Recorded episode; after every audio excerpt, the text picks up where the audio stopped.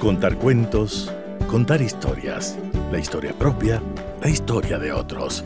Desde este momento en Radio Sucesos, Déjame que te cuente. Déjame que te cuente. Un programa conducido por Gisela Echeverría Castro. Amigas y amigos de Radio Sucesos, muy buenos días, bienvenidas y bienvenidos a nuestro programa. ¿Cómo están ustedes? Yo con gusto de estar aquí nuevamente a través de 101.7 FM. Mi saludo cordial a todas las personas que nos escuchan también en internet en www.radiosucesos.fm. Nos disponemos a tener una semana cortita de labores porque se nos viene el feriado y bueno, también anda todo el mundo preocupado de cómo hacer para no comer tanta guagua de pan y tanta colada morada. bueno, me da mucho gusto estar con ustedes nuevamente. Iniciamos nuestro programa. Les saluda Giselle Echeverría. Déjame que te cuente. Déjame que te cuente. Iniciamos con música que viene desde Argentina, en tu boca y en el mar. Paula Rodríguez. Linda eh, interpretación de estos dos artistas para iniciar nuestra semana, amigas y amigos. Esta mañana les tengo preparado un tema que habíamos dejado pendiente hace algunas semanas junto al doctor Eduardo Granja, médico y terapeuta familiar sistémico, perdón, especializado en sexología. Vamos a hablar hoy de microviolencias, qué son y cómo identificarlas. Micro, cuando hablamos de micro, pues sabemos que es algo pequeño, casi imperceptible, pero cuando hablamos de microviolencias, ¿a qué nos referimos? ¿De qué se trata? ¿Qué es aquello que puede ser pequeño e imperceptible, pero que de alguna manera em, termina lastimando y generalmente suele quedarse en la impunidad? ¿Por qué? Porque es muy difícil de reconocer. De eso vamos a hablar en esta mañana. Muy buenos días, querido Eduardo, bienvenido al programa, ¿cómo estás? Buenos días, Gisela, muchísimas gracias. Bien, Qué gusto, gracias por la invitación de nuevo. Encantada de tenerte de vuelta por aquí. A ver, microviolencias. Cuando hablamos de microviolencias, yo digo que son acciones pequeñas, casi imperceptibles, como cuáles, ¿no es cierto? Tendríamos que partir de allí. Explícanos, por favor, el, el significado, la definición y cómo, de qué estamos hablando. un poco es un concepto que, o sea, esencialmente estaríamos hablando de lo que creo que cotidianamente mencionamos como violencia psicológica.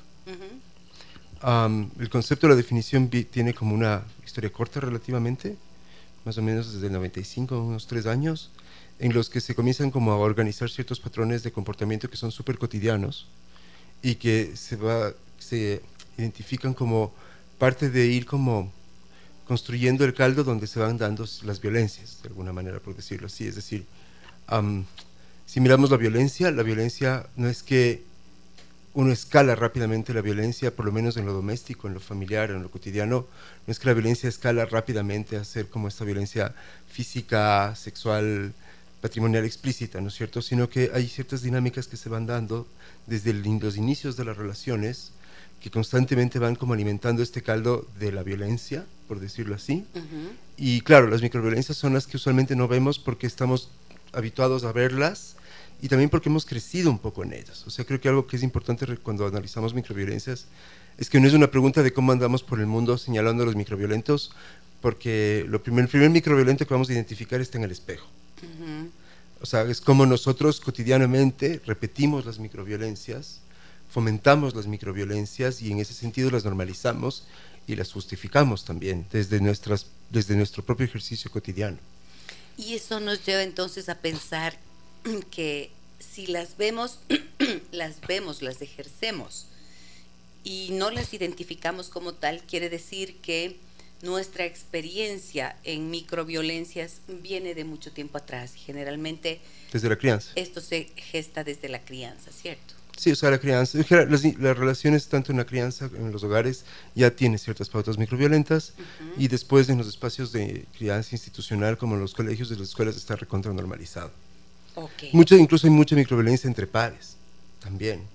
O sea, es, es, decir, la microviolencia son un montón de conductas en las cuales constantemente estamos eh, obligando a las otras personas a actuar en base a lo que nosotros necesitamos de las otras personas sin tomar en cuenta lo que las implicaciones que eso tiene en la otra persona.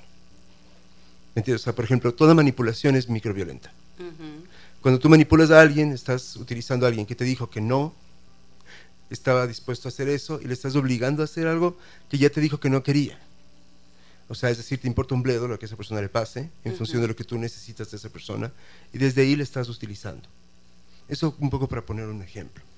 Okay. Y quizás para poder explicar un poco lo que decía de la progresión, Bonino, uno de los autores que creo que hace primera referencia a este término, pero él lo hace desde, los, desde el término de micromachismos, porque él analizaba la forma en la que en lo cotidiano ciertos hombres en España ejercían estas violencias cotidianas sobre las mujeres y cómo esto iba creando justamente este territorio. Después actualmente se utiliza más el término microviolencia. Incluso hay algunos estudios en Latinoamérica que reportan que en Latinoamérica la microviolencia no tiene predominio de género. O sea, la ejercen tanto hombres como mujeres mutuamente de manera habitual, porque es parte de la forma en la que nos relacionamos. Entonces ahí analizas como algunas dimensiones, las microviolencias de control, es decir, todas esas cosas que haces para controlar a la otra persona, todas las que tendrías, las que haces de control, las de coerción, las que son un poco más hostiles y lo que haces es invalidar a la otra persona para que no se salga del espacio en el que quieres que interactúe. Eh, y las otras que hacen unas de intimidación, en la cual ya estás constantemente amenazando a la persona. Si te fijas, es como podríamos pasar del control a la coerción, a la intimidación. El siguiente paso ya son los puñetes nada más. O sea, si la intimidación falla, entonces ya te pego. Ok, a mí me parece súper importante esto que dijiste, eh, Eduardo, sobre cómo en Latinoamérica eh, no hay distinción de género y sabemos que las microviolencias existen dentro de las dinámicas de relación.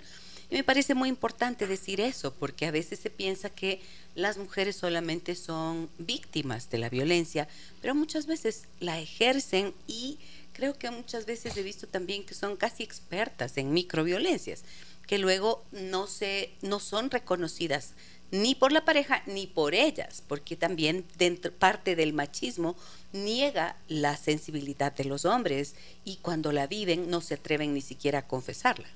Justo.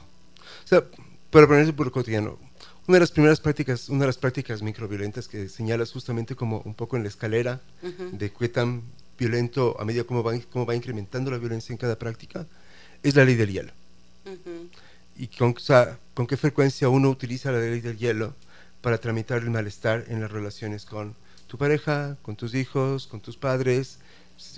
y eso además, ¿dónde lo aprendiste? Lo aprendiste en casa. Usualmente viendo las relaciones entre tus padres o la, o la manipulación igual, la manipulación la, ejercieron sobre ti cuando eres niño, cuando eres adolescente. Y, y esto es interesante porque cuando decimos que es microviolento no significa que necesariamente sea malintencionado ese es un dato que es importante. No son conductas que se ejercen con mala intención, pero sí que dejan, pero que omiten la consideración de la otra persona en el momento. Y eso es justamente el componente violento de estas conductas. O sea, es decir, con la mejor de las intenciones, te debo un lugar en el que te lastimo. Sí. Y después que considero que eso está bien y que, y que no importa que lo haga por tu bien. O sea, es como, te pego, por, te pego por tu bien. Por tu bien. ¿no es cierto? Pero esto desde un montón de conductas de manipulación psicológica. Te trato despectivamente por tu bien, no, no, no, hay forma de que te traten despectivamente por tu bien, de que te ignoren por tu bien, de que te manipulen por tu bien, nunca es por tu bien. O sea, hay otras formas de hacerlo. Que no tengamos o que no las conozcamos es otra historia, pero no significa que no se pueda hacerlo sin que se tenga que ejercer violencia.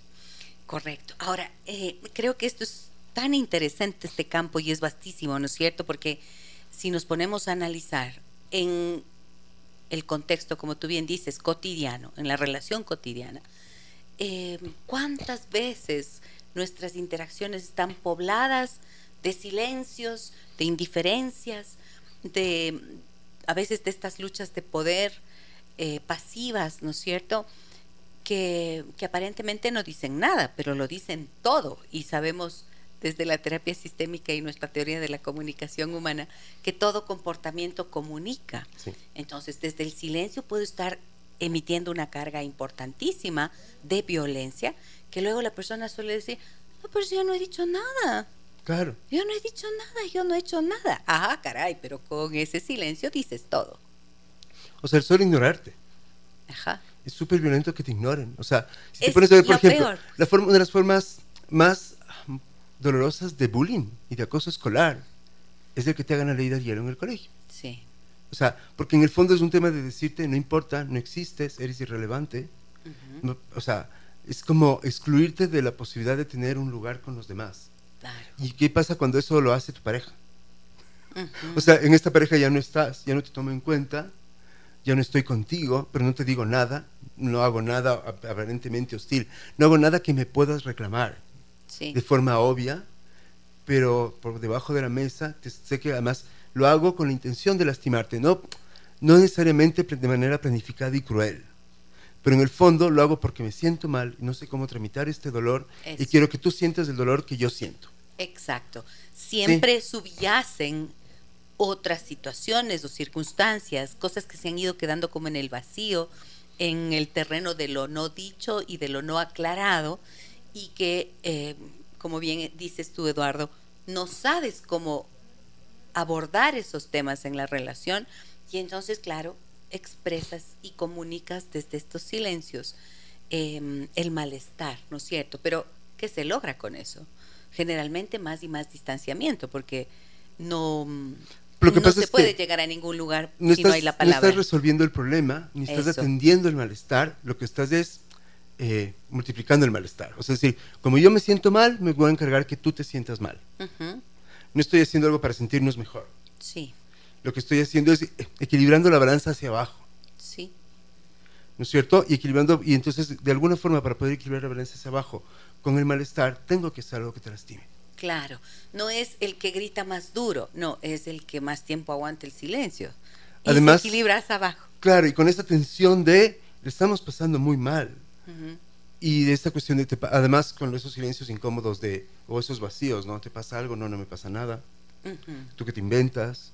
Y entonces ahí podemos ver cómo, por otro lado, no es que es una sola práctica, sino que son varias que se comienzan a tejer unas con otras. Correcto. ¿No es cierto? Entonces te ignoro, después invalido lo que dices, te trato como loco, te trato como loca, después te manipulo implícitamente, después te hago un chiste incómodo frente a otras personas, que te invalida explícitamente frente a otras personas, te ridiculizo, te trato mal, o tengo un gesto despectivo públicamente para que la gente sepa que te estoy tratando mal y que además te dejo en jaque porque no sabes cómo reaccionar. Eh, entonces son un montón de... Pero te fijas, o sea, en el fondo es, o sea, microviolento parquearte en el garaje del otro y pensar que no importa porque son cinco minutos. Sí. ¿Me entiendes? Porque no Claro. estás considerando que del otro lado hay una persona. O sea, Sí. la microviolencia está tejida en nuestra sociedad de una manera que es, a mí me parece aterradora, porque constantemente estamos no solo que ejercemos, sino que nos sentimos que tenemos que ejercerla. Y yo creo que en, nos- en nuestro contexto hay un tejido un poco raro entre microviolencia y privilegio. ¿Qué significa? Es decir, el privilegio tiene que ejercerse para que sea tal, ¿no? La microviolencia tiene que ejercerse de alguna manera. Cuando yo puedo tratar a los demás con desprecio y de forma hostil, lo cual me ubica a mí en un lugar de privilegio, usualmente la estrategia comunicativa cotidiana para ejercer ese privilegio de tratar a los demás con desprecio, porque yo soy más importante que el otro, es constantemente microviolenta. Miren, qué importante tener esto claro. Esto que acabas de mencionar, Eduardo, me, me recuerda a un caso que vi hace algún tiempo, en donde la queja de la esposa y de los hijos en esta familia era, mi papá siempre está bravo. Y él decía, pues que no estoy bravo, es que soy serio. Y yo les pedía ejemplos, ¿no es cierto? A ver, denme un ejemplo de qué significa que su padre está bravo. Y a la esposa igual. Y entonces decía, cada vez que se le pregunta algo, te responde con tono despectivo. Te dice, por ejemplo, ¿qué es? No sabrás cómo es eso. Y entonces él, eh, me acuerdo que el hijo, que era el mayor, decía, eso a mí me desarma porque me parece que soy un idiota, que no entiendo nada y que no sé nada de la vida, cada vez que me responde de esa manera. Eso es un ejemplo claro de microviolencia. Que probablemente no está hecha con esa intención, te fijas, Así pero es. está, pero como es un, un patrón de interacción en el cual siempre estás en una lucha de poder, constantemente estás en este juego en el cual, o si no gano, pierdo. ¿no es cierto? ¿Y qué, pero- pero, qué pasa cuando esa interacción, de, esa lógica de ganar o perder, no aplica con desconocidos o en situaciones N de trabajo, yo que sé, donde quizás pudiese ser pertinente, a pesar de que creo que no es tan pertinente en la vida diaria, sino con las personas de las cuales cuidas? O sea, si estás en la lógica de ganar y perder con las personas con las que convivimos y de quienes tenemos que cuidar y quienes nos cuidan, es como absurdo, ¿no? O sea, porque es como que constantemente tienes que maltratar a las personas de las cuales dependes, porque eso es como, como un campo, eso te da un lugar seguro. Sí, correcto. Todos andamos con miedo. Finalmente, todos andamos con miedo en una relación en donde ya ha habido eh, situaciones en las que te sientes lastimado, desarrollas naturalmente ciertas estrategias de defensa, ¿no es cierto? Y muchas veces son ofensivas, pero de una manera tal que aparentemente no haces nada. En definitiva es eso. Pero hay cua- cuando hay miedo en las relaciones, entonces no hay confianza. Es el claro opuesto. y además otra cosa, por otro lado, desde el miedo, el nivel de hostilidad que puedes desarrollar puede ser súper alto. Y por otro lado, a mí algo que a mí también me inquieta pensando un poco en esto es que para ejercerlo, de alguna manera necesitas llevarte a un lugar, a ti mismo emocional, donde te- tienes que validarte el derecho de ser como hostil, como malo, co- como cruel un poco con los demás, aunque sea micro. Sí. Y entonces eso implica que yo, me- yo me tengo que llevar a un lugar en el cual me tengo que con- convencer de que la situación que estoy viviendo es terriblemente injusta o es inadecuado y que por eso yo tengo el derecho, El de poder de- hacer esto, Sí. porque es decir, tengo que amplificar mi malestar para desde ese malestar amplificado permitirme atacarte y poner ese malestar en ti para que te hagas responsable de lo que yo pienso que tú impusiste en mí y que es la causa de mi malestar. Entonces te fijas, es como un proceso que viene de una distorsión constante.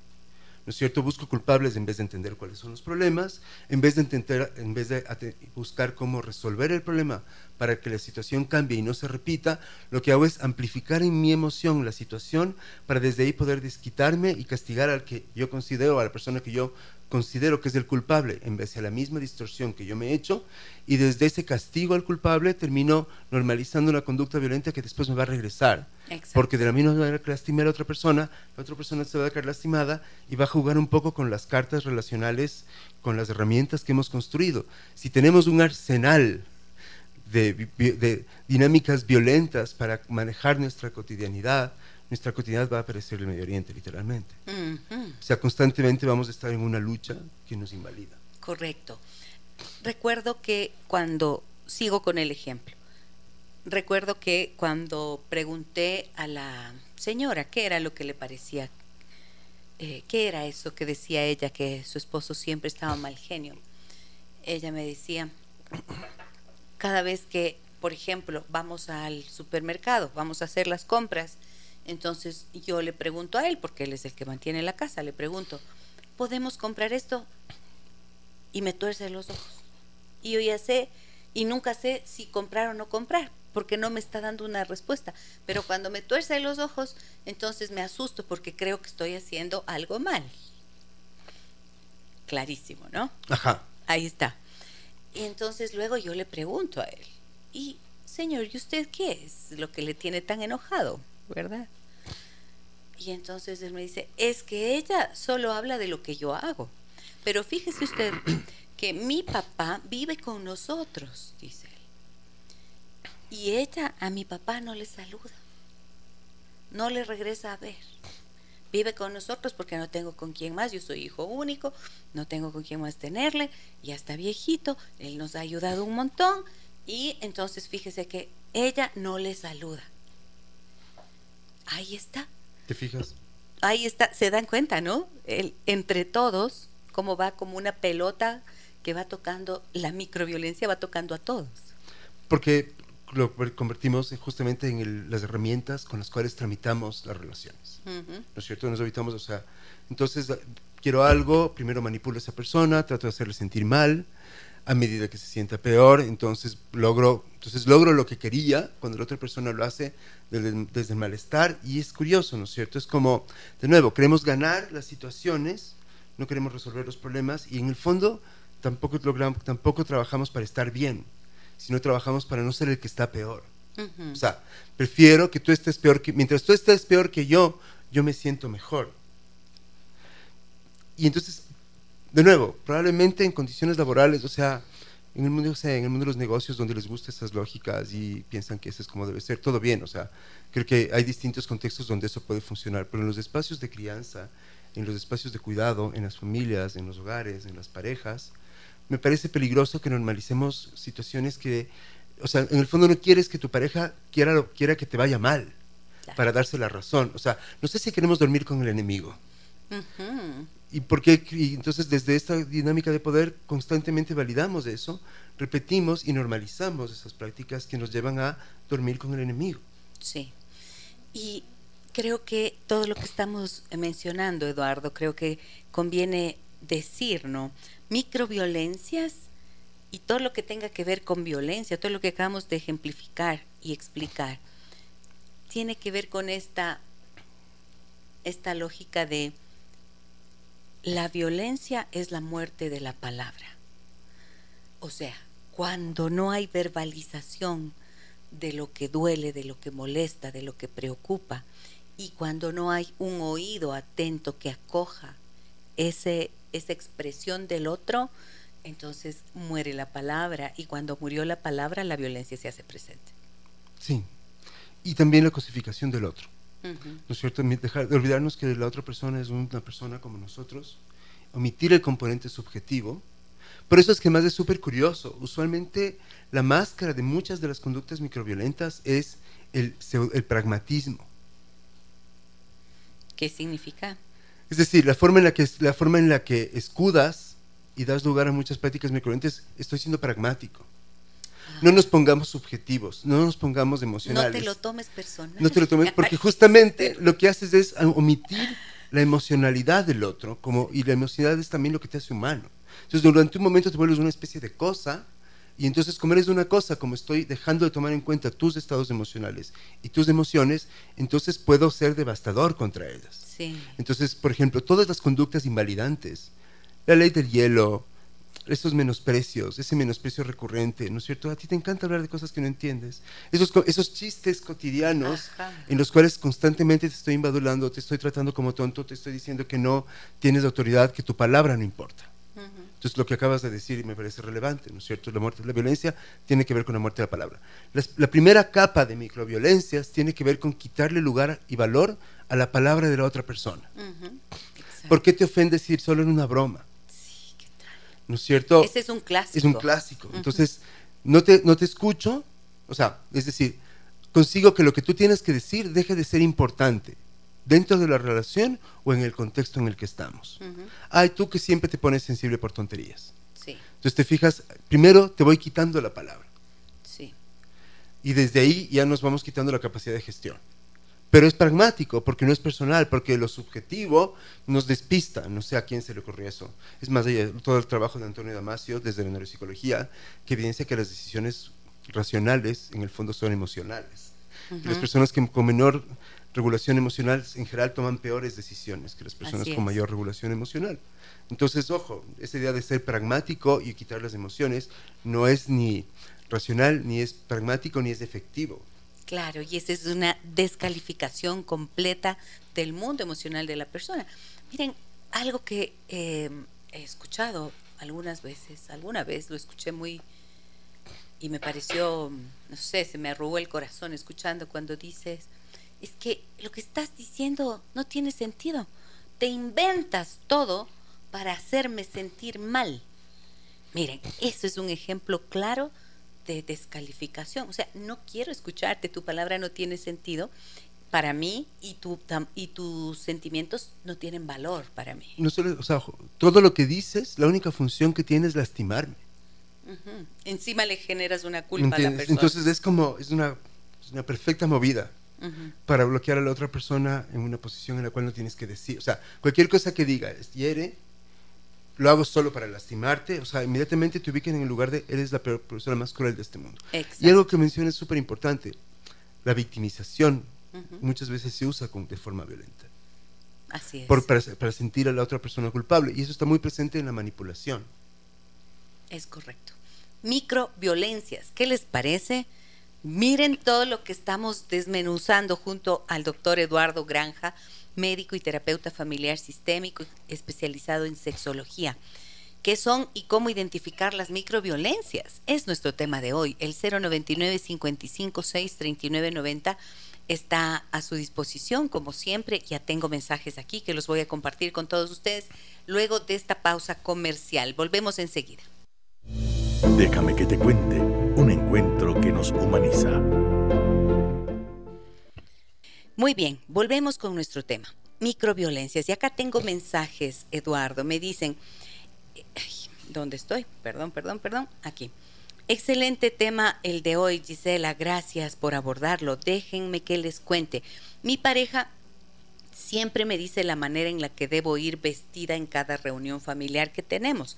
Cuando tenemos reuniones de amigos, nunca lo hace, aunque sí existen comentarios de su parte como hubieras podido arreglarte mejor o ponerte ese u otro pantalón.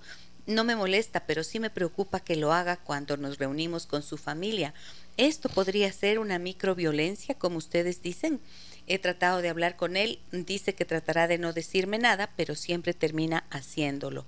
Soy Camila. Muchas gracias, Camila, por tu confianza y por compartirnos esto que tú vives. Um, Estas son microviolencias de control. Son microviolencias de control. Sin embargo, de nuevo, creo que justamente para no caer en esto, creo que es importante contextualizarlo. Porque también, o sea, si nos ponemos en ese abanico de, como cuando la gente ve las cosas, la pseudopsicología en redes sociales de Instagram o TikTok y entonces ahora todo el mundo está diagnosticándose el apego o la microviolencia con el primer, con cuatro criterios que además no explican el constructo, creo que hay que ponerlo en contexto. En general, el control del comportamiento del otro, vístete así, no hagas esto, con quién te puedes llevar, con quién no te puedes llevar, qué amigos puedes tener, qué relaciones puedes tener, son microviolencias de control.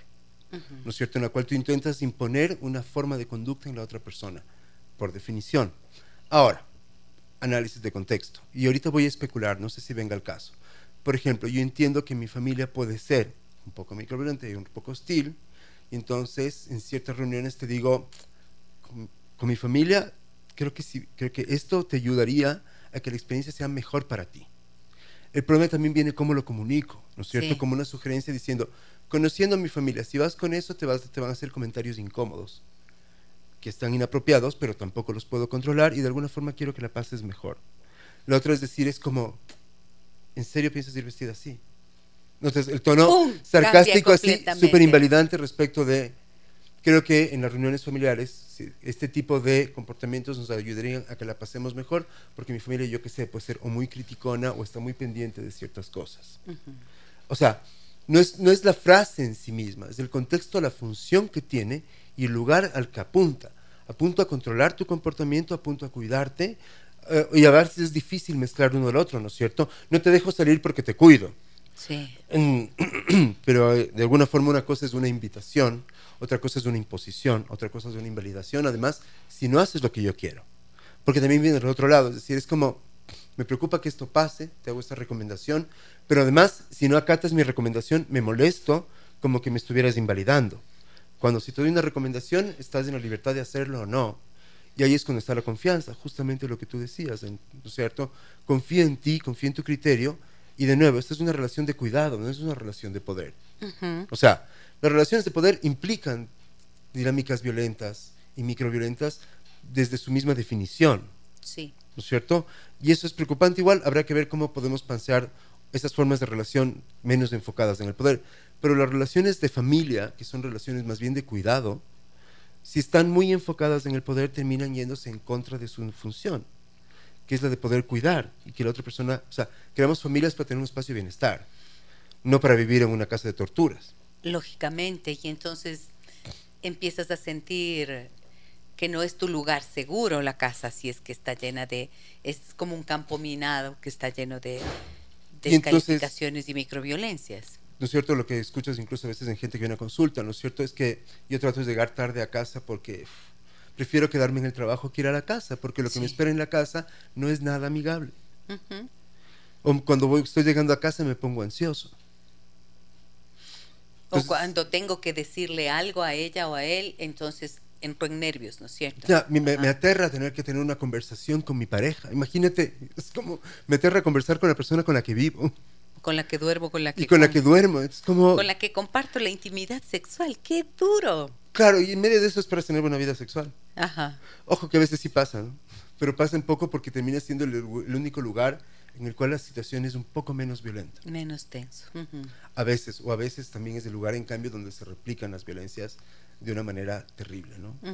Entonces, este es un, creo que es interesante ver eh, justamente cuando hablamos de microviolencias cuál es el espíritu de la comunicación, qué es lo que se está buscando hacer de fondo, ¿no es cierto? Es decir, ¿esto es una estrategia de control es una estrategia de cuidado? ¿Es una estrategia de invalidación o es una estrategia, o me están invitando a una pregunta? Porque podemos tener un desacuerdo. Y mi pareja me puede decir, es como, no estoy de acuerdo con lo que planteas, y estamos teniendo una discusión y estamos argumentando. Sí. Otra cosa es como, tú no tienes argumentos, mis argumentos existen, lo que tú dices son tonterías, porque ahí no tenemos una discusión. Ahí lo que tenemos es un proceso de invalidación en el cual yo creo un contexto, que es una trampa, en la que te voy a, voy a, voy a hacer todo lo posible para que tú dudes de tus propias ideas. Y quizás aquí lo que le conviene a Camila es hacer la pregunta que nos está haciendo a nosotros, ¿no es cierto? Decirle, oye, tal como nos lo acabas de contar a nosotros, y, en y, puedes decirle, y me preocupa que lo hagas cuando nos reunimos con tu familia. ¿Me puedes explicar cómo, así? Exacto, ¿para qué? ¿Para qué? ¿Cómo así me dices esto?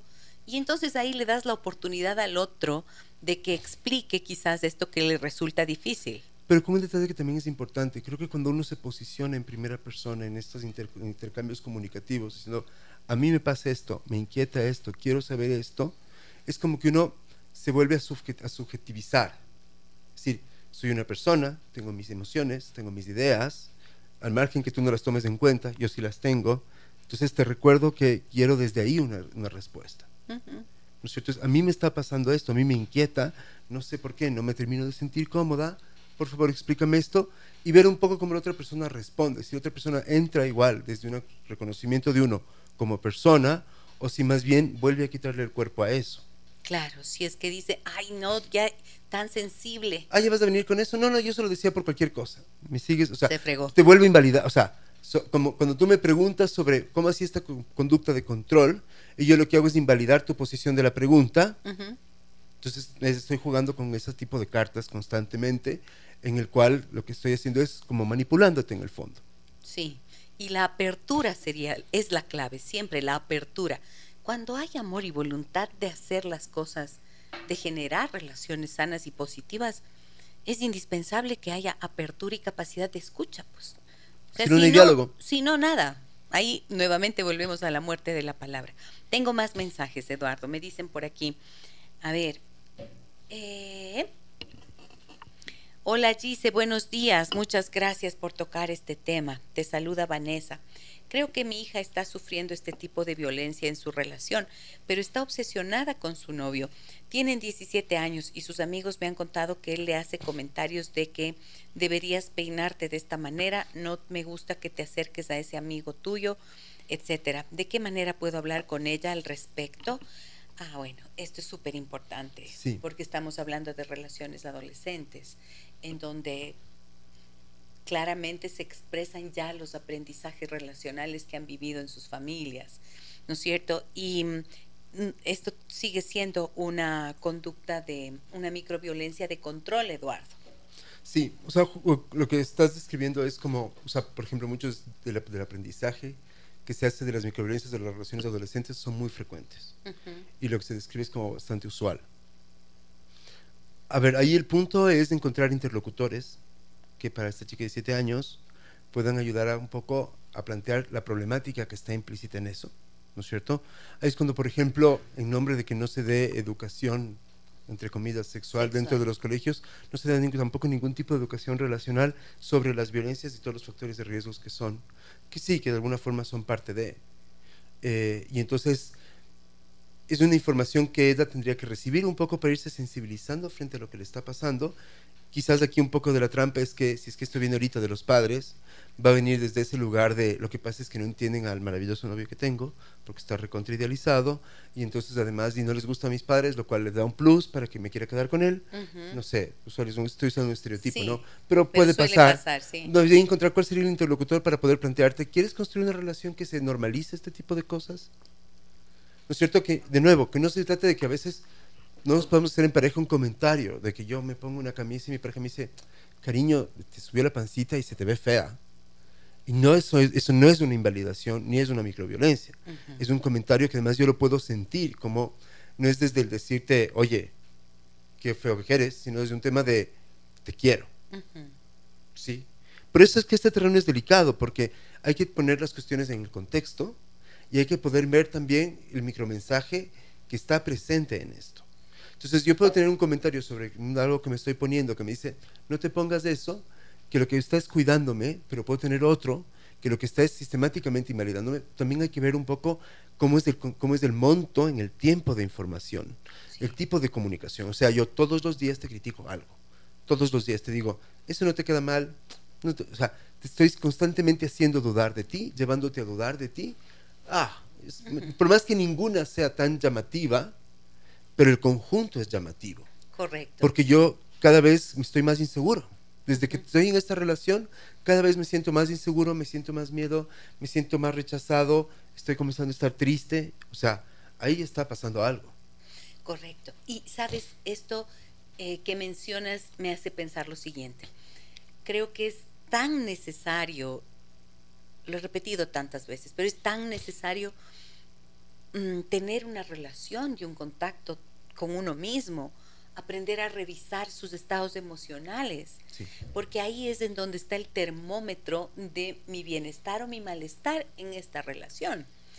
Y muchas veces yo les suelo decir a las personas, o sea, si alguien te dice algo y tú empiezas a dudar de ti y te genera un malestar emocional, te genera incomodidad, te genera a veces vergüenza, te sientes humillado, te sientes inseguro, entonces préstale atención, porque ahí es en donde están los indicadores precisamente. Claro, algo ahí hay que, está bueno que revises, porque quizás alguna dinámica que se está dando no te está haciendo bien.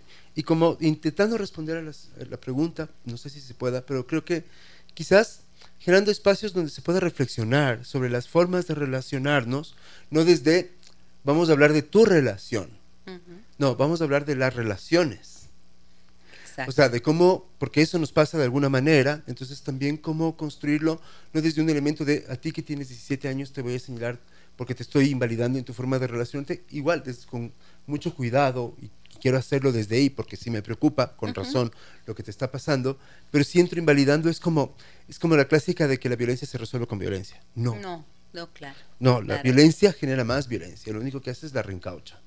Entonces, más bien quizás pretendiendo un lugar para hablar de cómo es construir relaciones que sean como más valiosas, donde uno se sienta mejor, donde uno se pueda sentir seguro y quizás hablar de eso con su hija.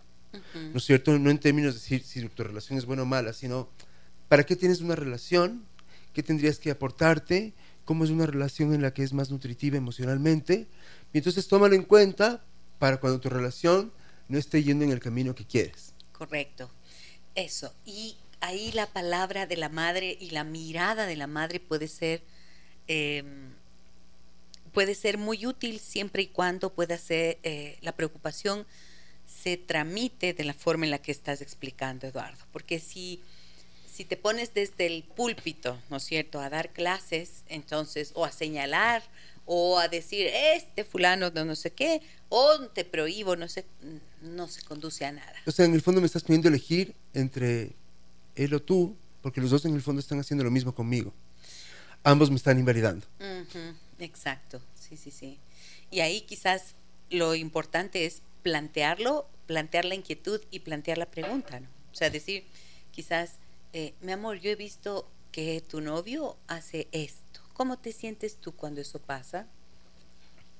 Me preocupa un poco. O sea, creo que pueden ser frases útiles. Y el cual implica una situación de escucha. Porque, ¿no es cierto? Porque yo a veces uno dice que escucha, pero no escucha. Ya tienes tu agenda, vas, haces las preguntas por protocolo, pero en el fondo nunca estás escuchando lo que el otro tiene que decir porque solo quieres desplegar tu monólogo. Sí, sí, sí. Para hacerle entender al otro, sabes que ya la frase tengo que hacerle entender ya implica una posición que es microviolenta. Claro. Porque ya está el otro invalidado, como el que no, el, No el que no entiende, entiende, el el tonto que que no no entiende, y yo como el sabio que sí entiende, que tengo que usar cualquier herramienta para hacerle entender la verdad que yo sí tengo. Ujú. Entonces ahí hay un elemento de pretensión y hay una lógica de desprecio implícita por el otro. Pues ya, o sea, en el fondo las cosas que, que tejen la microviolencia es una cotidianidad que está muy marcada por el desprecio hacia el otro y es complicado cuando miramos a las personas a las que supuestamente amamos con desprecio. Qué fuerte, ¿no?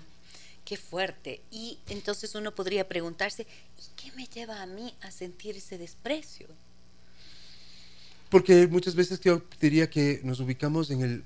la re- creo que por varios procesos culturales de crianza, lo que hacemos es utilizar un lugar de desprecio para poder defendernos del miedo. Del miedo al abandono, del miedo a la soledad, del miedo a la censura, del miedo. Entonces tratamos de despreciar a, quien, a, a lo- a las situaciones. O sea, es como que si pongo el desprecio en medio ya no me va a doler. Ya no debería importarme tanto.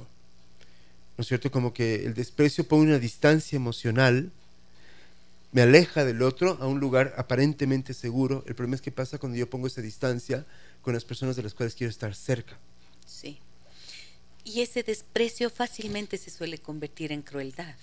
Facilito. Fácilmente se convierte en crueldad. Y hay que tener claro que, que muchas veces es el revestimiento, ¿no es cierto? Como acabas de decir, es el ropaje del miedo que está debajo. Pero eh, esto puede implicar un proceso complicado hasta de construirlo, hasta darse cuenta. Y creo que es importantísimo tomar conciencia de eso, porque mm, esa crueldad te vuelve insensible al dolor del otro. Y cuando no eres sensible al daño que pueden causar tus palabras, entonces hay algo que se endureció dentro de ti por X razones. Es que y es tu responsabilidad resolverlo. con esto que dices de la crueldad, creo que justamente pasa con el nivel de dolor que uno se pone adentro. O sea, digamos, con el nivel de, de miedo que el dolor te puede provocar, Sí, por una parte. Y por otro lado, con esta, creo que uno se, se vuelve súper autorreferencial justamente desde el miedo. Entonces es como, en el fondo esto no tiene que ver sobre ti o sobre nosotros, sino tiene que ver sobre mí. El nosotros desaparece, entonces desaparece el espacio del encuentro, del diálogo, y solo te queda la autorreferencia, ¿no? Lo que me pasa a mí, entiéndeme a mí, escúchame a mí, párame bola a mí, ¿no es cierto? ¿Y dónde está el...? Pero, y lo hago esto por nosotros. sí, No te- o sea, entonces es como reduzco el espacio de interacción a mi propia autorreferencia, a mi propio sistema de creencias, te lo impongo, asumo que si es que no lo tomas, me estás rechazando, con lo cual me aumento en el dolor y eso me habilita a ser más cruel porque si es que no aceptas mi sistema de creencias, des- yo no me voy a cuestionar, solo te lo voy a imponer y si es que no lo aceptas, entonces me estás negando a mí, me victimizo y entonces te acuso con más fuerza y ahí puedes ver el espiral que justo hablamos antes, ¿no es cierto? correcto. Ese ejercicio en el cual constantemente estamos negociando, o sea, como es una puja. Si es que te invalido, si no aceptas la invalidación, entonces me victimizo, y si me victimizo, entonces te hago sentir más culpable, y desde el culpable te hago sentir más miedo, desde el más miedo te hago ser más reactivo, y así vamos a lo largo de años generando una dinámica en la cual terminas durmiendo con el enemigo. Eh, me dicen lo siguiente, buenos días Gisela, Eh, gracias y saludos al doctor que está invitado. Mi, a ver, déjenme que les cuente, déjenme que les cuente, mira lo que me pasa a mí. Mi pareja desde hace algún tiempo me ha causado grandes dolores. Le he aguantado de todo, le he apoyado ante su familia. He creído que él era he creído que él era todo lo que me decía, que era la víctima en las historias que había tenido con su pareja anterior.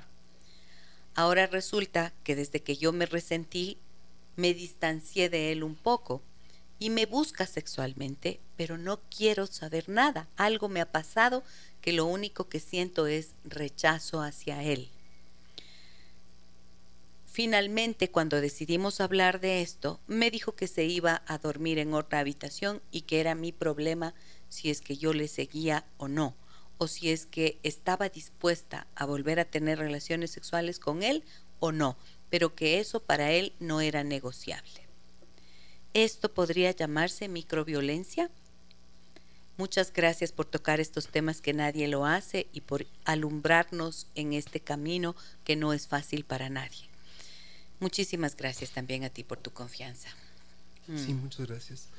A ver, creo que eh, hay una dinámica microviolenta, de nuevo, por eso yo prefiero hablar de, de dinámicas microviolentas, porque no se trata de buscar culpables. Eso ya en general es el primer paso para ponernos en una dinámica microviolenta.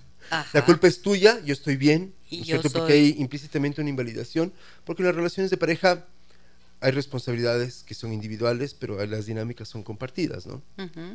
Eh, entonces aquí, aquí un poco lo que se plantea es una dinámica que no es, de, no es de ahora, sino que ha ido acumulando en el tiempo, que ha ido generando una distancia eh, emocional, que de lo que entiendo ahora se expresa en una distancia sexual, lo cual es un poco lógico. O sea, la distancia emocional termina teniendo repercusión en una distancia sexual y, viceversa. Y al mismo tiempo la distancia sexual aumenta la distancia emocional. Correcto. Lo curioso es que la pregunta en este caso dentro de la relación no es cómo nos acercamos, sino es cómo obtengo de ti algo que quiero, eh, que un poco es comprensible, pero no está la pregunta de cómo nos acercamos. O sea, la pregunta en el fondo no está de, no es cómo la pasamos mejor, cómo mejoramos nuestra relación, cómo logramos mayor intimidad, cómo logramos mayor, y cuando hablo de intimidad hablo de intimidad emocional, no solo sexual, cómo logramos mayor comprensión, cómo, cómo disfrutamos de estar juntos, y si disfrutamos de estar juntos y la pasamos bien, es casi lógico que también tengamos ganas de tener una vida sexual activa. Eh, claro, porque si los corazones están separados, los cuerpos no quieren estar o sea, pueden, cerca. Pueden ejecutar algunas cosas, pero no tampoco la van a pasar muy bien pero es interesante porque esa es una pregunta que de alguna forma no nos hacemos. O sea, ponemos la pregunta de quién está bien o qué está mal, qué es lo que está mal aquí, pero nos olvidamos de preguntar ¿y qué podemos hacer para que esto vaya a estar mejor? Y es complejo, porque esa es una pregunta que no la puede hacer uno solo. En una dinámica de pareja necesitas que tu pareja también se la haga. O sea, es decir, como estamos en la misma página respecto de que queremos construir una relación que nos ayude a sentirnos mejor a ambos dentro de cada cómo cada uno es y ese es un proceso de negociación, de negociación explícita. O sea, a mí esto me afecta de esta manera, a mí esto me afecta de esta otra. Cuando yo estoy emocionalmente distante, no me no, pretendas que sea sexualmente interesado, porque para mí lo uno va de lo otro. No, para mí lo sexual me permite conectar con lo otro. Vale, entonces un poco, pero conozcámonos, entendámonos desde un lugar de cuidado, porque sin cuidado, ¿de qué estamos hablando? Claro, exacto, ahí está. Sí.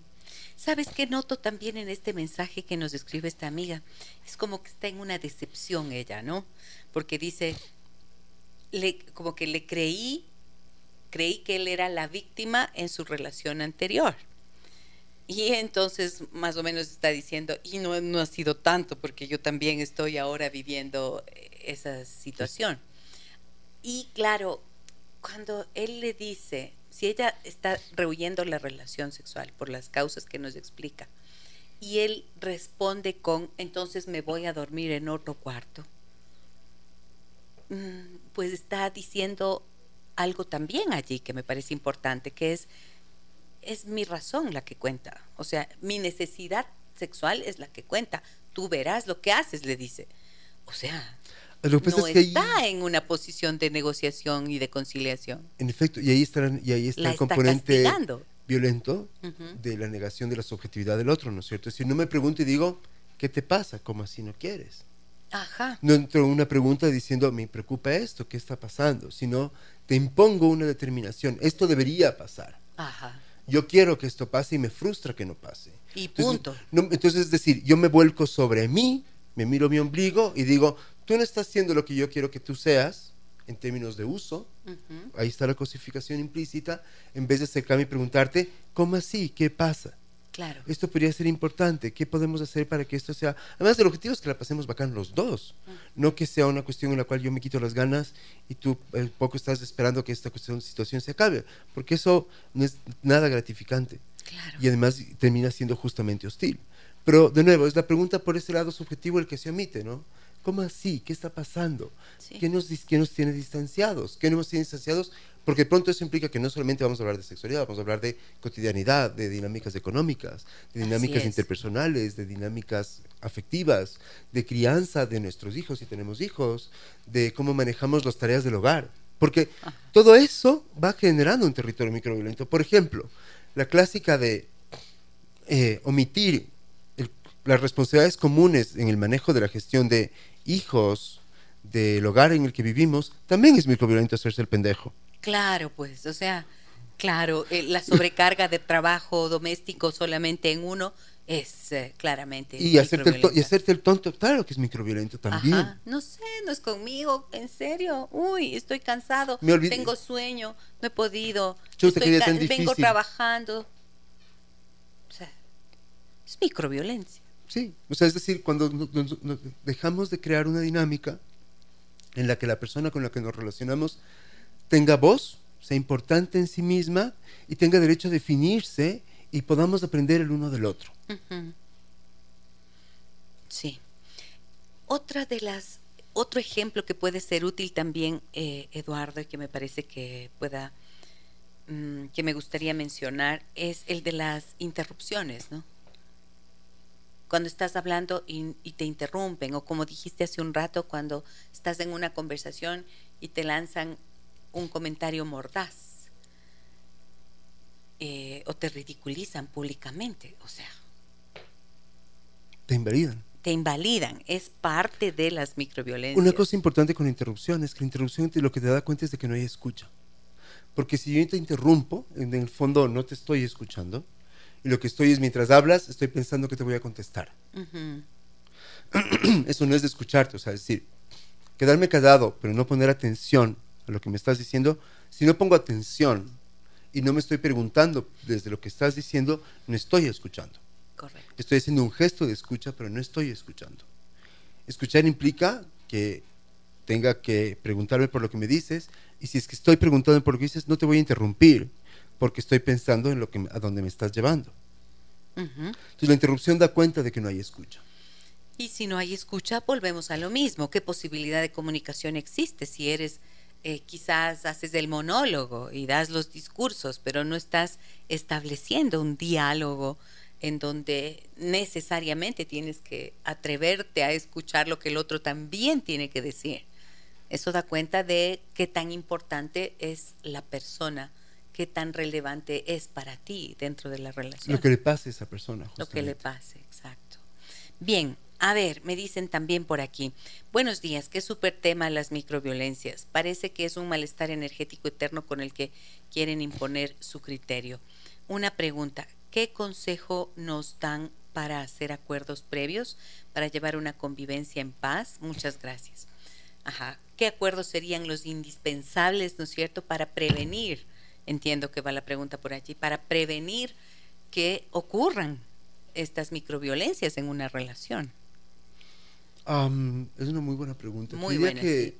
de partida, algo que usualmente nunca hacemos, ¿no? Que es cómo nos comunicamos. Sí. O sea, establecer acuerdos no sobre el qué se comunica, sino sobre cómo se comunica.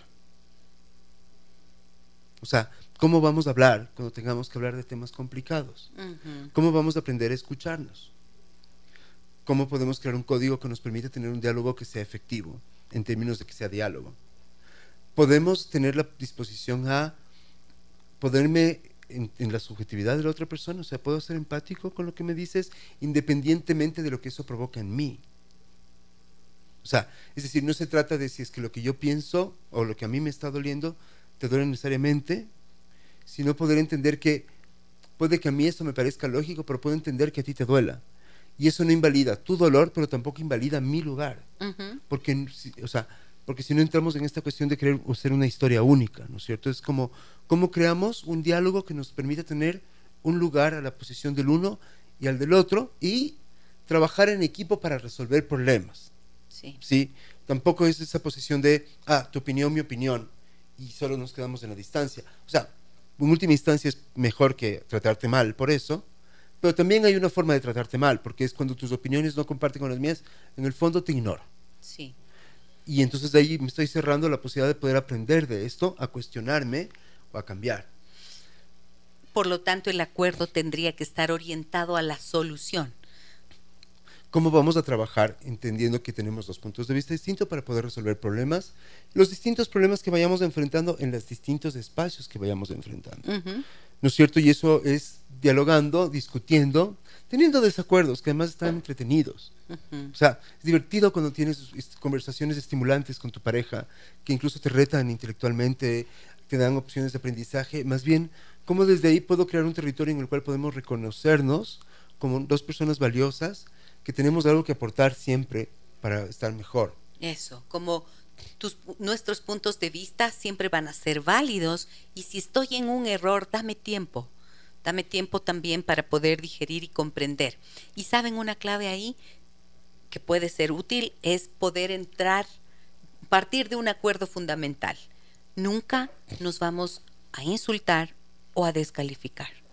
Hay un- Nunca, pase lo que pase, vamos a hablarnos siempre con respeto.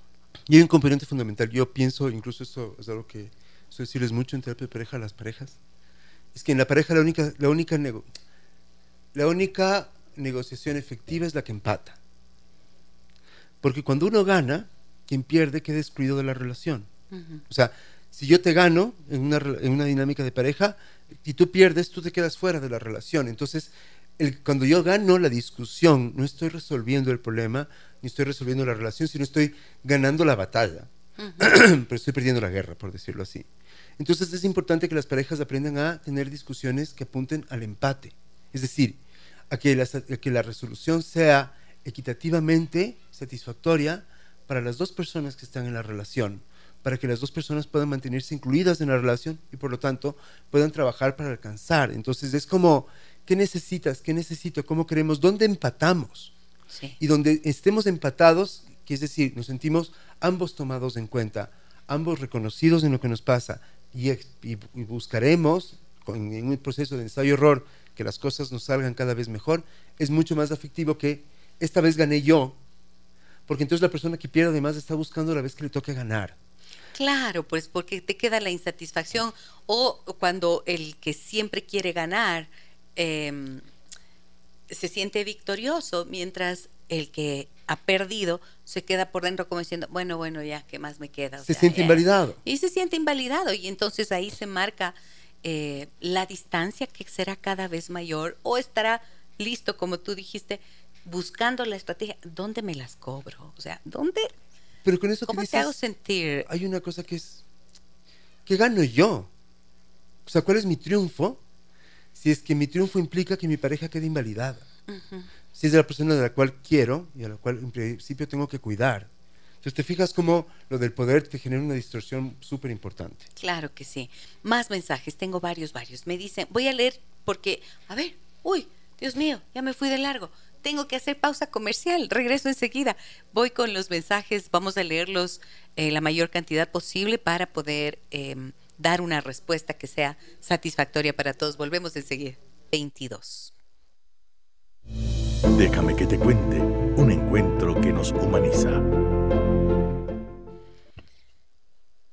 Momento de disfrutar una guagua rellena y un litro de colada morada. A todas las personas que nos están dando a conocer su punto de vista eh, participan del sorteo de dos órdenes de consumo que tengo gracias a la cortesía de Cirano y Corfú.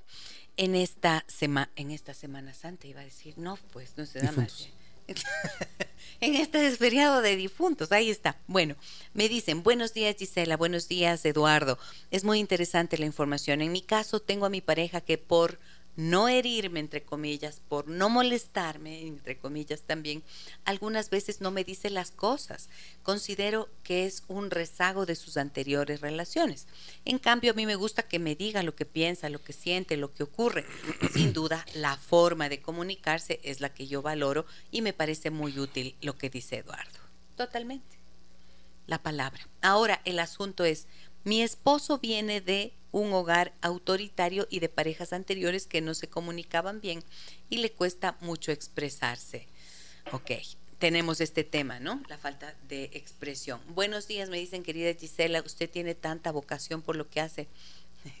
que sea muy bendecida, muchas gracias. Déjeme que le cuente que yo Lamentablemente aplico la ley del hielo a mi esposo cuando veo que al comentarle las cosas que debemos mejorar en la crianza de los hijos, querer conversar para encontrar estrategias, él no muestra interés en ver cómo solucionamos esas situaciones y lo veo entretenido en el fútbol o en su celular. ¿Cómo cambio esta dinámica? Porque obviamente todo empeora. Muchas gracias, nos dice creo que esta segunda dinámica es súper clara de cómo hay dos formas, dos formas de lo mismo, ¿no? Dos formas de ignorarte mutuamente, ¿no es cierto? Es decir, ella quiere buscar un tema que les piensa que más es común y que les conecta, que tiene que ver con la crianza, y busca cercanía, y él le ignora. Y entonces ella lo que hace es le ignora de regreso, que eso es lo que haces con la ley del hielo, ¿no es cierto? Entonces, como de alguna forma podemos ver cómo justamente este intercambio, cómo las microviolencias se tejen de a dos, no necesariamente con una acción de espejo, pero sí con una acción que apunta a lo mismo. Claro. Sí, es como... Y desde ese lugar es, es complejo porque es doloroso sentirte que tu pareja te ignora frente a cosas que son importantes para ti. Es la persona que la cual supuestamente está contigo, por lo tanto deberían importarles. Creo que salir de eso implica tener conversaciones incómodas para poder tener relaciones un poco más profundas. Hay que encontrar el momento y creo que esas conversaciones incómodas en general son más efectivas cuando no se plantean desde la queja sobre lo que quiero que cambie, sino sobre, sino sobre cuál es el objetivo a dónde queremos llegar.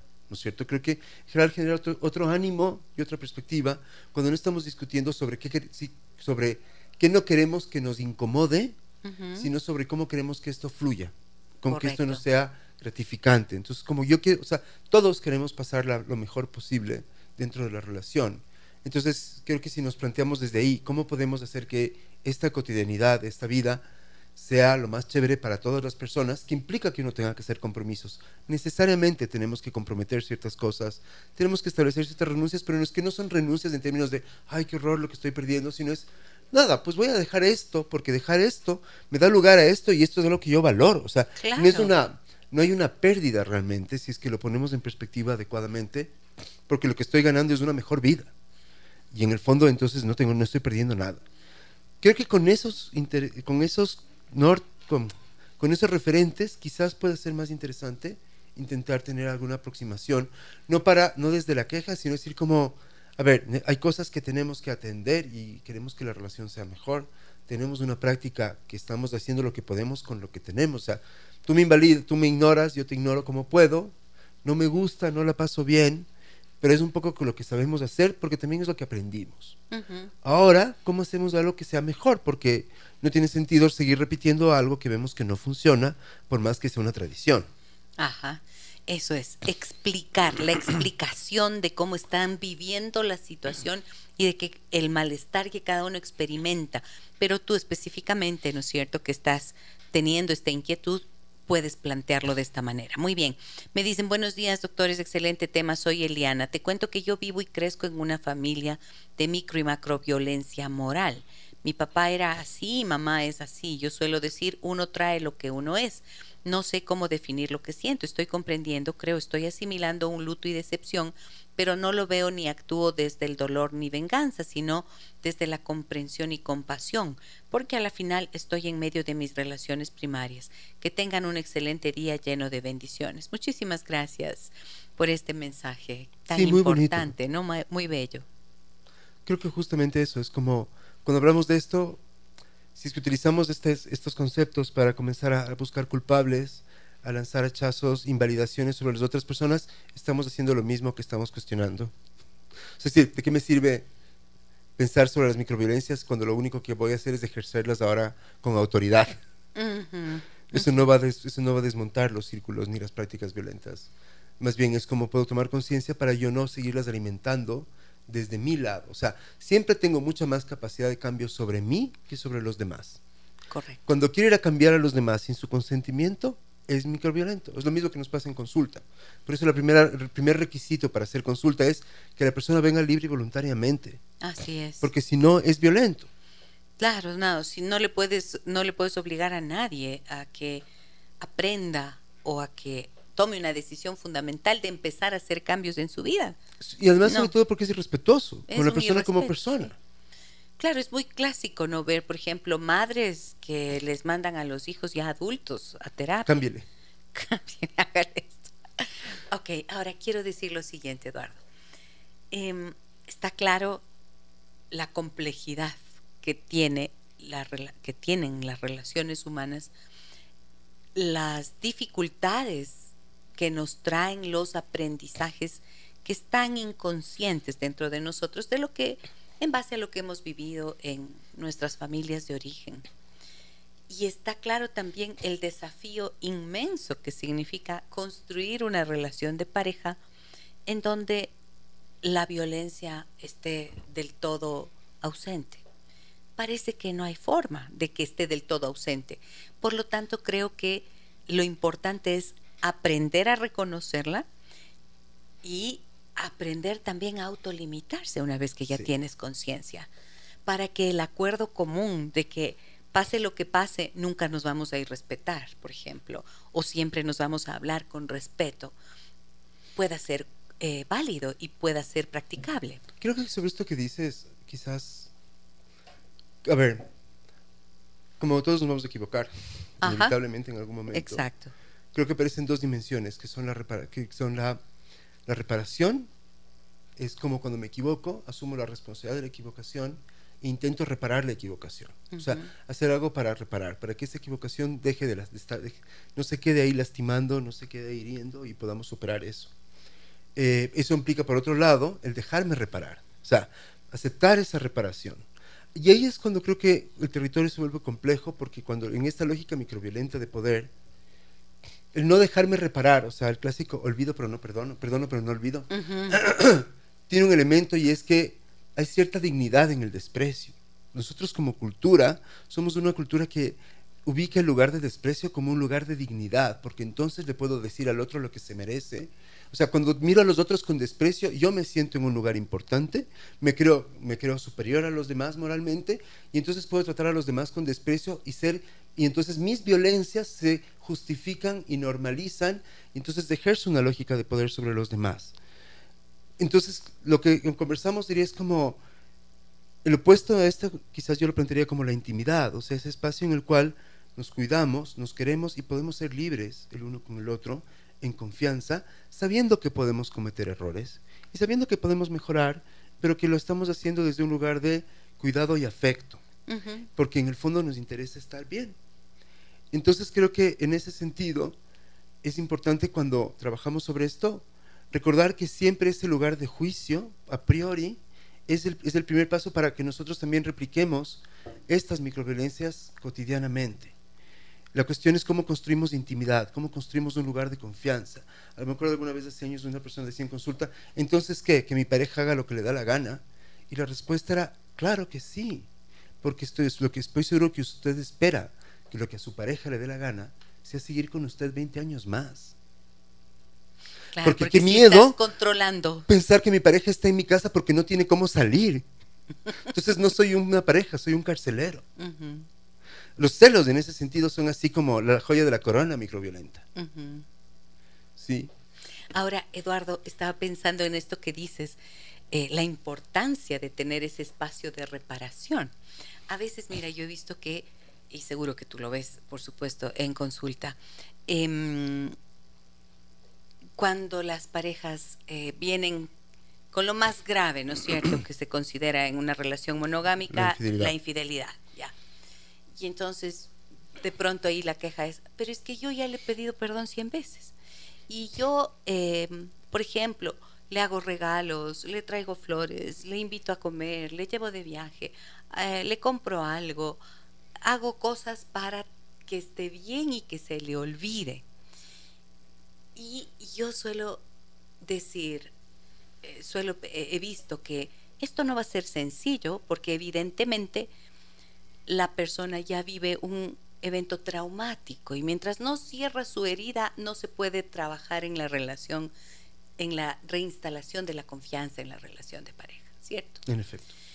Y también he visto que en otras cuestiones menores, bueno, menores, pero que son parte de esta dinámica de microviolencias, no dices, lo siento, perdóname, discúlpame, y das y llevas flores y te vuelves cariñoso o te vuelves cariñosa.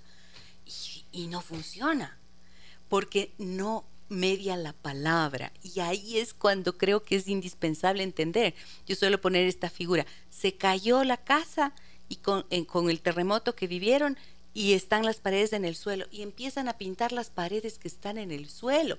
No funciona. Hay que sacar los escombros, retirarlos y eso muchas veces es el ejercicio de la palabra, de poder decir. ¿Qué piensas de esto que te planteo? Creo que algo que es importante en términos de la palabra es que, de nuevo, a veces no todo, no, todo depende exclusivamente de la palabra, pero sin la palabra no sabemos a dónde vamos. O sea, claro. sin acuerdos básicos que nos permitan poder establecer una, un plan de trabajo conjunto, entonces es muy difícil que esto pueda ser efectivo, porque una cuestión es lo, cómo yo pienso que debo repararte, y otra cosa es lo que tú necesitas para sentirte reparada. Es. Entonces, ¿yo cómo puedo hacer un gesto de reparación si no te pregunto qué necesitas para sentirte reparada? Uh -huh. y, y, ahí también proviene el otro lado. Pues nada, debería saber lo que yo necesito para sentirme reparada o reparado, ¿me entiendes? O sea, debería, y ahí yo estoy, de nuevo, desde el juego de poder, subiendo la apuesta, echando gasolina en el fuego, uh -huh. ¿no es cierto? Porque en el una forma hay una cierta dignidad en el desprecio. Uh -huh. ¿No es cierto? Es como tratarte con desprecio me da un lugar de superioridad moral sí. en el cual me vanaglorio cuando en el fondo soy una persona que es termina siendo muy hostil para su contexto, muy violenta y que termina siendo prácticas que si bien incluso son socialmente celebradas, en el fondo son parte de el daño que también nos tienen en su desarrollo. Porque cómo, cómo, cómo desarrollas una sociedad en la que la gente se mira con asco y con desprecio mutuamente. ¿Cómo, cómo, cómo trabajamos juntos para, una, para un mundo mejor si todo el tiempo nos estamos tratando mal para sentirnos cool? Uh -huh. Porque puedo, ¿no es cierto? Porque yo soy más especial que tú. Claro, y me voy a hacer, me voy a hacer la dura o el duro para Entonces, que sufras y así se mantiene la dinámica de violencia. O el lado contrario también, ¿no es cierto? Es cometo un error y en vez de decir, perdón, me equivoqué, lo lastimé contigo, me victimizo y con eso invalido tu lugar. Chuta, me molestó lo que hiciste, claro, es que como soy una huevada, es que yo que soy así, es que yo que siempre que bebo, no sé por qué estás conmigo cuando deberías... Y de pronto te, te cargo una culpa en vez de decir, sí, perdón, me equivoqué. Uh -huh. Lo siento. Uh -huh. Pero quiero ganar. ¿Te fijas? Entonces por eso me victimizo y te llevo a un lugar incómodo en el que te hago a ti a recular sobre un señalamiento que era legítimo. En vez de decir, tienes razón, me equivoqué, ¿cómo lo reparo? ¿Cómo podemos hacer que esto se resuelva? Pero del otro lado que tú te dejes reparar también, recibir ese afecto que se nos da para poder justamente avanzar. Ahora, todo esto que estamos diciendo es absolutamente referencial. Y las personas que nos escuchan y que nos acompañan y que tienen sus inquietudes estarán elaborando sus propias reflexiones siguiendo el hilo de lo que puede resultarles reconocible en relación a lo que viven. Y creo que allí es en donde es clave pensar en que hay momentos en que esto requiere ya ayuda profesional. No es tan sencillo verlo por uno mismo. A veces te das cuenta con la escucha y, tienes herramientas para afrontar el diálogo y el otro también. Y ahí puede surgir algo. Pero siempre les digo y les invito, amigas y amigos, si es que sienten que se les fue de las manos, busquen ayuda profesional. Sí, creo que no solamente la ayuda profesional desde el punto de vista terapéutico, sino también a veces para ir como creando espacios de formación. O sea, también trabajamos con las herramientas que la cultura nos ha dado y nuestra cultura sí es una cultura violenta. Uh -huh. O sea, microviolenta sí lo es, pues porque justamente constantemente estamos mirando a los demás con desprecio. Uh -huh. Desde los distintos ismos, ¿no es cierto? Desde el machismo, desde el racismo, desde el clasismo, pero siempre estamos ubicándonos en un lugar de desprecio para sentirnos más seguros. Y eso es complejo, porque no sí. lo hacemos por malos, lo hacemos por miedo. Porque sabemos que es un contexto que es injusto y que es inseguro. El problema es que eso no nos ayuda a generar un contexto seguro y justo sino no nos valida en las, las injusticias que nos convienen a, a, mí, en lo individual, porque eso es lo que, lo que opera desde esta cuestión de privilegio, y entonces promuevo esas prácticas y sin darme cuenta somos agentes que, que seguimos replicando algo que no nos permite terminar de estar mejor. Creo que el cambio es individual, siempre comienza por lo individual en primera persona, Sí.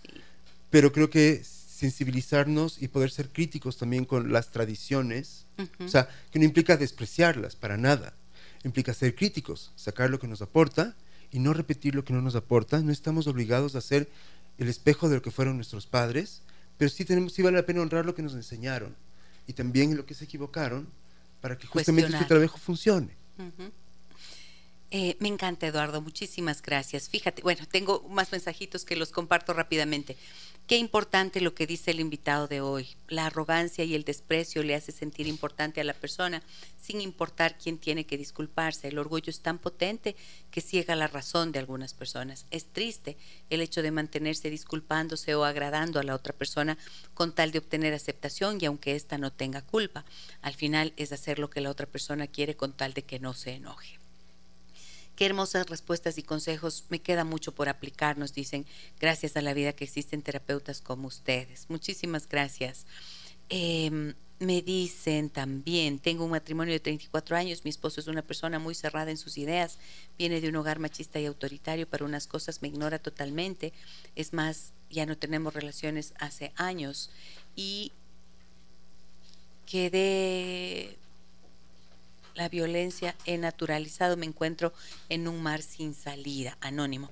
Bueno, cuando te encuentras así, justo sintiendo que estás a punto de naufragar, ahí es cuando sí conviene la ayuda, La ayuda profesional. profesional, sí. Esto sí es así.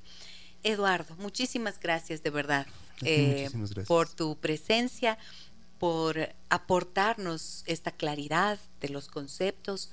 eh, y porque creo que haces una invitación muy especial, ¿no es cierto? Cuando hablas del desprecio y de la superioridad moral, pensé, claro, ¿de qué te sirve esta, eh, de qué te sirve la superioridad moral que te conduce a seguir en la dinámica de violencia? Cuando quizás la grandeza espiritual es en donde está la respuesta. Además, ojo, ¿de qué superioridad moral hablas si eres una persona violenta? O sea, Si estamos en el O sea, mismo es una vagón, fachada. en el mismo baúl. es una fachada de pseudo superioridad moral cuando en el fondo lo que está haciendo es También una parte importantísima del problema, porque bajo- nunca la moralidad no si la moralidad te habilita a ser violento, entonces no, ¿de qué estamos hablando como ¿Cuál moralidad? es la moralidad? Porque no hay ni ética ni moralidad. Lo que estamos hablando es de una posición de arrogancia y dominio. Ujú. O sea, en el fondo estoy tratando de convencerme de que soy buena persona cuando estoy tratando, cuando, Cuando estoy siendo una persona mismo. horrible con los demás. Claro, claro que sí. sí, pero eso me hace sentir chévere. Estas son las distorsiones que creo que es importante que seamos súper críticos como cultura. Y, de- y además porque, además es terrible porque incluso a ratos nos invitamos a admirar ese tipo de gente. Y admirar ese tipo de gente es probablemente los peores errores que podemos cometer. Porque ellos no- ahí estamos asusando para que eso se mantenga. La cultura de la paz siempre parece que es. Sí, creo que es, si pudiéramos abrazar eso como concepto, buscar la paz y quitar Cuidado. aquellos, aquellos, eh, quitar aquellas piedras que están en nuestro camino de paz. ni siquiera te la pastilla, revalorizar el cuidado. Las relaciones interpersonales son relaciones de muchas cosas, pero que esencialmente necesitan que el cuidado esté por defecto ahí presente. Porque si no nos cuidamos entre nosotros, ¿quién nos cuida? Y creo que, eh, Eduardo, el cuidarnos entre nosotros fortalece, significa fortalecer los vínculos. Y cuando tenemos vínculos sólidos, entonces tendríamos la posibilidad de sentirnos en la confianza para poder hablar. O sea, hay mucho trabajo que hacer. Pues sí. Cuento contigo para una próxima ocasión. Muchísimas gracias, seguro que sí. Encantada Qué gusto. de estar con el doctor Eduardo Granja, médico y terapeuta familiar sistémico. Eduardo, disculpa, me piden tu número de contacto, ¿me ayudas, por favor? Ah, les dejo un correo. El correo, sí. edujosegg, Edu José GG, GG Dos con veces la letra G. O con GG. G, dos veces la, letra dos G veces la letra G. Ya. de granja, Ah, Ok. arroba outlook.com. Outlook.com. Muy bien. Ahí está. Edu José GG arroba outlook.com. Muchísimas gracias también a ustedes, amigas y amigos, por acompañarnos. Em, mañana nos reencontramos a partir de las 9 horas con 30 minutos. Vamos a hablar de la libertad. De la libertad, a propósito de la Semana de la Libertad en la Universidad de San Francisco de Quito. Vendrá Tatiana Macías para que podamos reflexionar sobre lo que han significado varios hitos en la historia de la humanidad a favor de la libertad. No se lo pierdan, 9 horas con 30. Un abrazo grande a todas y todos. Soy Gisela Echeverría. Hasta mañana. Las historias que merecen ser contadas y escuchadas. Historias que conmueven, historias que inspiran. Mañana, desde las 9 y 30, déjame que te cuente. Déjame que te cuente. Con Gisela Echeverría Castro.